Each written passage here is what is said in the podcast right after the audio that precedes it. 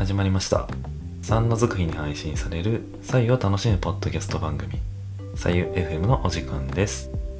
お相手はプロジェクト左右の田中慎吾です、えー、第17回6月23日分の配信となります。今回も最後までお聴きいただければ嬉しいです。えーとそれではですねえー、さあ、You Ready ということで、活動報告の方から行ってみたいなと思います。あの、第16回目まではですね、インボディというスタジオからあお届けしておったんですけれども、まあ、この度ですね、インボディがパワーアップいたしまして、まあ、それに伴って、えインボディマーク3という新たなスタジオ名を授けました。えー、まあ、ちなみにこの名前なんですが、まあ、おなじみ、えー、まあ、MCU ではおなじみかな、のアイアンマンのパワードスーツから着用したものになります。えー、まあ、アイアンマンのね、パワードスーツは1から85まであるのかなあで、1と2は、まあ、いわゆるプロトタイプ的な位置づけで、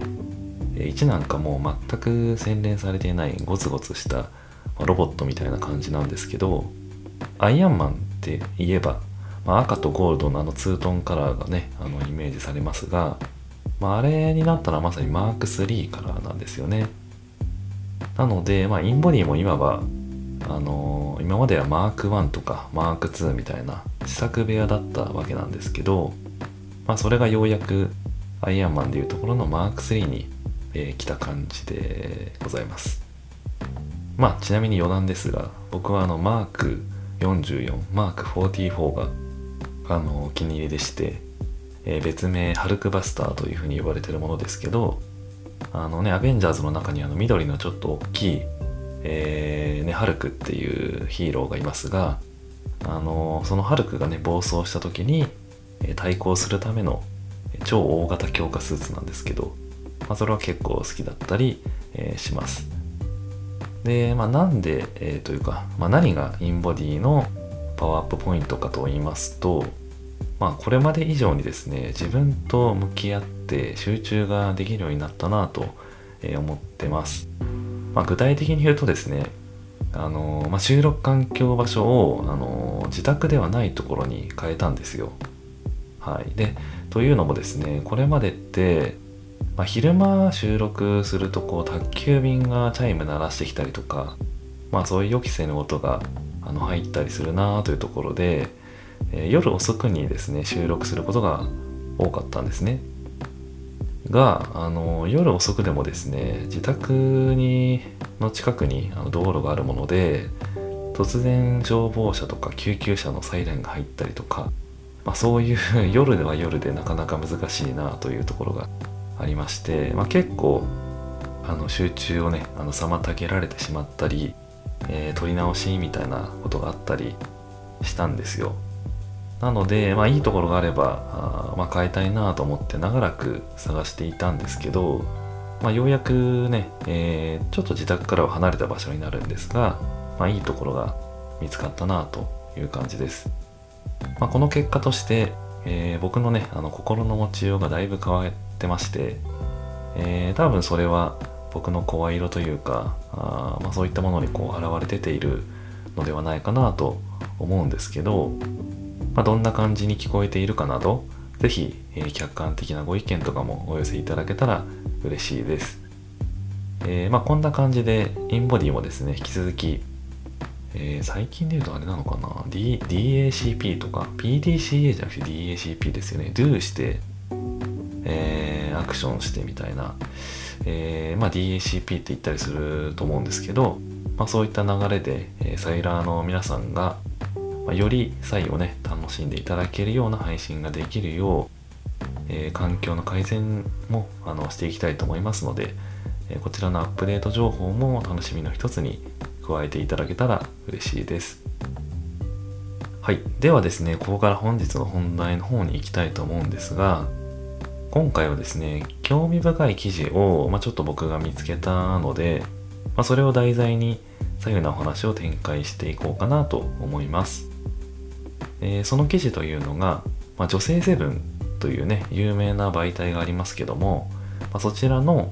2020年去年のものですが、まあ、11月26日号に、ま、掲載されていた記事になります。はい。でそのタイトルがですね、えー、腸活のルーツは江戸時代。味噌や左右の摂取で腸内を整えていた。というものになります。はい。えー、まあここ12年、まあ、特にその新型コロナウイルスとかの影響もあると思うんですけど、まあ、腸活っていうね腸の活動腸活、えー、という言葉をよく聞くようになったなと感じてます。あの腸活っていうのは、まあ、腸内環境を整えて、まあ、健康を保つというものですよね。えー、まあ、代表的なところでいくと納豆とか、まあ、ヨーグルトとかそういった発酵食品を取ったり、まあ、味噌とか醤油とかそういう発酵調味料を使っていく取っていくみたいな、まあ、そういったものなんですけど、まあ、こちらの左右 FM でも何度か紹介していますが左右って、まあ、結局胃腸の消化力をあの上げていくものなので、まあ、左右を飲むことも、ま、腸活の一つと言って、えー、間違いないと思います。えー、で、まあ、タレントのあの指原さんとか広瀬すずさんとかあそういった女性の方々も腸活をしているそうですし、まあ、結構その腸活に関係するアプリも、まあ、出ているみたいですね。僕もあの以前、運ログっていうね、うんちの状態を記録していくアプリがあるんですけど、まあ、それを一時的に使っていたこともあったんですが、まあ、調べてみると、えー、まあ超イケメン腸っていうのはその胃腸の腸ですね。超イケメンっていうアプリもあるらしくて、まあ、これはあの見るにですね、えっと、イケメンの先生がなんか主治医になってくれて、まあ、今日はどんな腸活をしましたかとか、まあ、今日は出ましたか？みたいなそういう質問に答えながらなんか自分のその状態を記録していくようなアプリなんみたいなんですけどまあ UI を見る限り完全にまあ、女性にターゲットを絞ったアプリですね、こちらは。はい。それでまあ、あの、Google トレンドもですね、ちょっとこの際見てみたんですけど、まあ、今から10年以上前の2010年くらいの時はですね、まあ、この腸活とか、まあ、腸とか、そういったキーワードでの検索ってほとんどないんですよ。なんですが、2015年くらいからですかね、まあ、腸活とか腸活ダイエットとか腸活レシピなどの、まあ、検索数が結構増えてきていて、え、今は完全に右肩上がりの上昇トレンドになってますね。はい。まあ、それで今回まご紹介しようと思ったこちらの記事なんですけど、まあ、こんな感じで今私たち僕たちのライフスタイルの一つになってきている、まあ、腸活のルーツが、まあ、実は江戸時代にあったっていうような内容になってます。はい。で、えー、まあ、江戸の文化にね、詳しいと言われる成城大学の講師をされている小沢恵美子先生ですとか、あとは、まあ、予防医学専門医の方の知見とかを交えながらね、あの書かれたものになってるんですけど、まあ、これは僕にとっては結構面白かったなと思っております。はい。で、えー、まあ、小沢先生曰くですね、えー、戦国時代にあのお城に立てこもって兵糧攻めに耐えている時にあの味噌って発展したって言われてるみたいなんですけど、まあ、その戦国時代そういう形で発展したものがさらに江戸時代になって普及したとか、えー、まあ、江戸時代の頭はですね、えー、醤油がとても希少なもので、えー、安い調味料として非常にこう重宝されていたとかあとは江戸の中期のことをまあ元禄って言ったりしますけども、まあ、その元禄になるとぬか漬けが開発されて、えー、まあ江戸時代には発酵食品がよく食べられるようになったとかあとなんか白米をですね江戸っ子はすごく好んだそうなんですけどまあ江戸以外の地方の人々は、まあ、雑穀米の方をよく食べていたみたいな、まあ、そんなことがあの書かれていました。まあ、きっとですねあの当時の人々は、まあ、意識してなかったでしょうけど、まあ、発酵食品や雑穀米を食べることが、まあ、結果的に、まあ、腸を整えることにつな、えー、がっていたのではないかってことを、まあ、言ってるんですよね。まあ、あとですね、えーまあ、江戸の庶民の方は、まあ、ストレスの発散にもすごく長けていたんだそうです。まあ、江戸ってあの人口の半分があの武士がいたっていうふうに言われてますけれども、まあ、その武士たちはやっぱり威張り散らしていたわけで、まあ、すごく庶民にとってはストレスのたまる社会だったわけですよね。はい、で、まあ、そんな庶民は、まあ、ストレスを発散するために、まあ、こぞって盛り場に繰り出して遊んでいたんだそうです。はいまあ、なので発酵食品とか、まあ、雑穀米を取ることに加えて、まあ、胃にできる限りあの必要のないストレスをかけなかったこと、まあ、それも、まあ、江戸時代の腸活と言っていいんではないかということなんですね。はい。まあ、腸活にね、関してで言うと、味噌とストレス解消は腸活の要っていうふうに、まあ、言われているみたいで、まあ、それをこうね、予防医学の専門医の方がコメントとして書かれていたんですけど、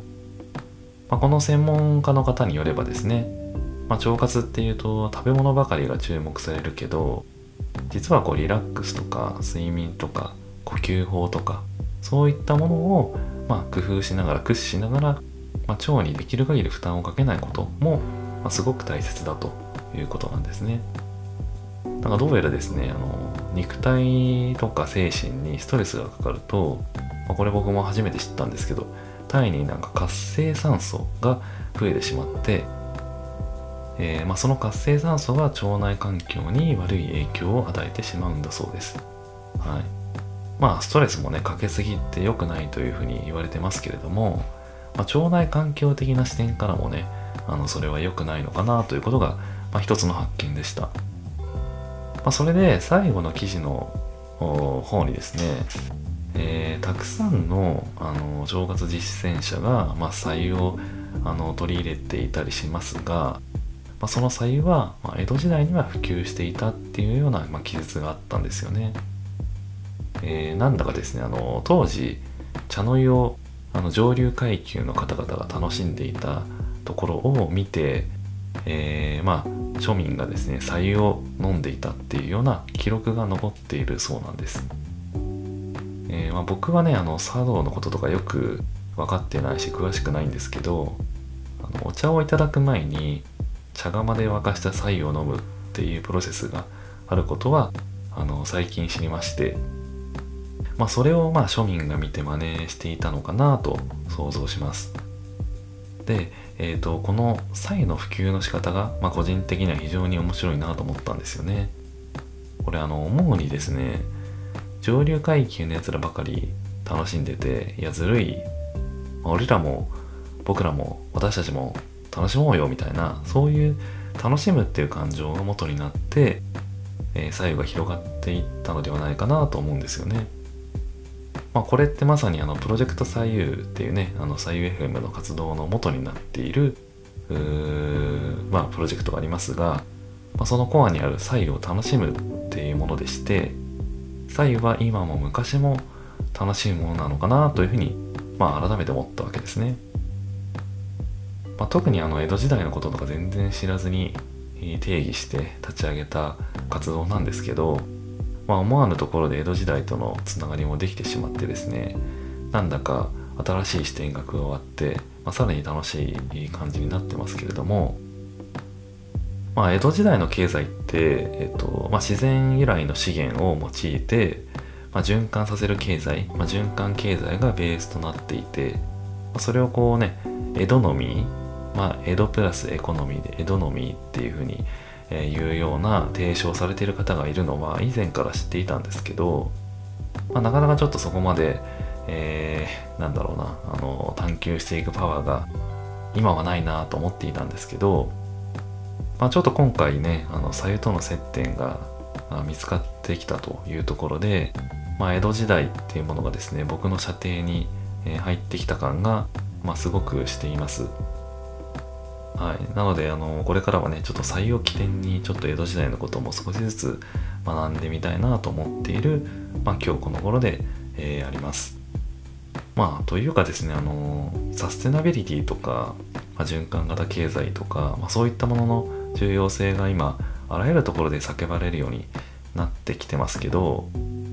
まあ、そういう意味では左右が普及していったね江戸時代の価値観とは、ま、非常に似てきている部分もあるのかなと思ってましてあなので、まあ、左右が改めて普及していった時代としてもしかしたらこの令和が歴史に刻まれることになるのかもしれない、まあ、そんなこともちょっと思いました。はい。といったところで、まあ、今回の左右なお話がですね、何かに何かの参考になれば、えー、嬉しいです。はい、えー、では最後にコメント返しをして終わりにしたいと思います。えー、っと何通かいただいておりますね。えー、ミツバチの、えー、まやさんからいただいております、えー、ありがとうございますえっ、と、サイミックスコーナー採用ありがとうございます。オロナミン C はちょっと点々点。トリカトゥーの方で試してみようと思います。ということでいただきました。えー、前回のサイミックスの回ですね。それに対してのコメントということで、えー、ありがとうございます。えー、そうですね、あの、まやさんからいただいたアイデアをベースに、えー、コーナー企画させていただきました。えー、本当にありがとうございます。えー、本当に楽しく、えー、お話できたと思っております。まあ、そんなまやさんも鳥活用の方をね、あのー、試してみていただいたようで、あのー、なんかこの配信をきっかけに実は昔作ったことがあるみたいなことを思い出したそうで、まあ、ホームレメディーですよねまさにあの自宅で作るトリカトゥを試してみて、えー、もらったようであのなんか生姜成分が非常に多くなっちゃったみたいででなんかちょうど作られた日が6月15日の生姜の日みたいだったそうでなんかその辺のあのリンクしてるあたりが非常に面白いなと思いました。えー、まあ、これからもぜひあのサイミックス、まあ、いろんなあのミックスの仕方があると思うので、まあ、ぜひあの開発していただいたものはあの教えていただけると、えー、嬉しいです。はい。えー、あともう一方、ワクワクラジオの森口さんからもいいております。えー、サーユーレディーかっこ照井さんさすがとか、サイミックスとか、かっこいいです。僕はお茶ほど香りや味はいらないけど、それだけでは物足りない時に、庭から摘んできたレモンバームの葉を1枚浮かべてます。フレッシュな香りでシャキッとします。あれ？でもこれってハーブティー？笑いということでコメントいただいてます。えー、ありがとうございます。えーと、レモンバームの葉を1枚浮かべてくるという、1枚取って浮かべてるということなんですけど、いやーなんかお庭にレモンバームがあるというのが、まあ、非常におしゃれですよね。もうこの時点で、まあ、レモンバームって僕ちょっと試したことないんですけど、まあ、葉をちぎってちょっと揉むとレモンの香りがする。あれですよね。はい。なんか確かにレモンの香りがするって想像するとすごくシャキッとしそうな感じはね、えー、しますけれどもなんかそれがお庭にあるっていうのは非常にえー、豊かな生活だなと想像いたします。えー、いいですよね。なんかこういうふうに庭でとかベランダでとか、まあ、自分が好きなサイミックスの元となるものをあの育てておいてでそれをこうさっと入れるみたいな、まあ、そういう生活もなんかすごく素敵ですよね。はい。なんか森口さんのこのレモンバームをちょっと見てですね、僕も何か育ててみようかなみたいな、そんなことをちょっと思ったところでございます。はい。えー、いいサイミックスを教えていただきありがとうございます。はい。えー、といったところで本日の3月9日に配信される左右を楽しむポッドキャスト番組左右 FM はいかがだったでしょうか、えー、今回のね、あの冒頭に活動報告いたしましたけれども、まあ、そこでですね、いつも聞いてくださっている弁護士で、まあ、コーチング部の香川照江さんからご提供いただいた、えー、サーユーレディというワードをですね、差し込んでみました。あのー、活動ボックのところって、まあ、本題に行く前の前菜みたいな位置づきなんですごくその「サユーレディ」っていうねあのワードがとてもハマってるなと思ったところです。あのね改めましてテレさんどうもありがとうございました。あの今後も積極的にこちらのワードを使っていきたいなと思っております。はい、えー、ではあの本日のねお話が良いと思いましたら是非あの引き続き Twitter などでハッシュタグをつけて感想や質問の投稿をいただけたら嬉しいですし、えー、Apple Podcast とかね、えー、Spotify、ぜひ、あの、左右 FM のサブスクライブをお願いいたします。あと、Apple Podcast への星やコメントも引き続きお待ちしております。それでは皆さん、また次回、さようなら。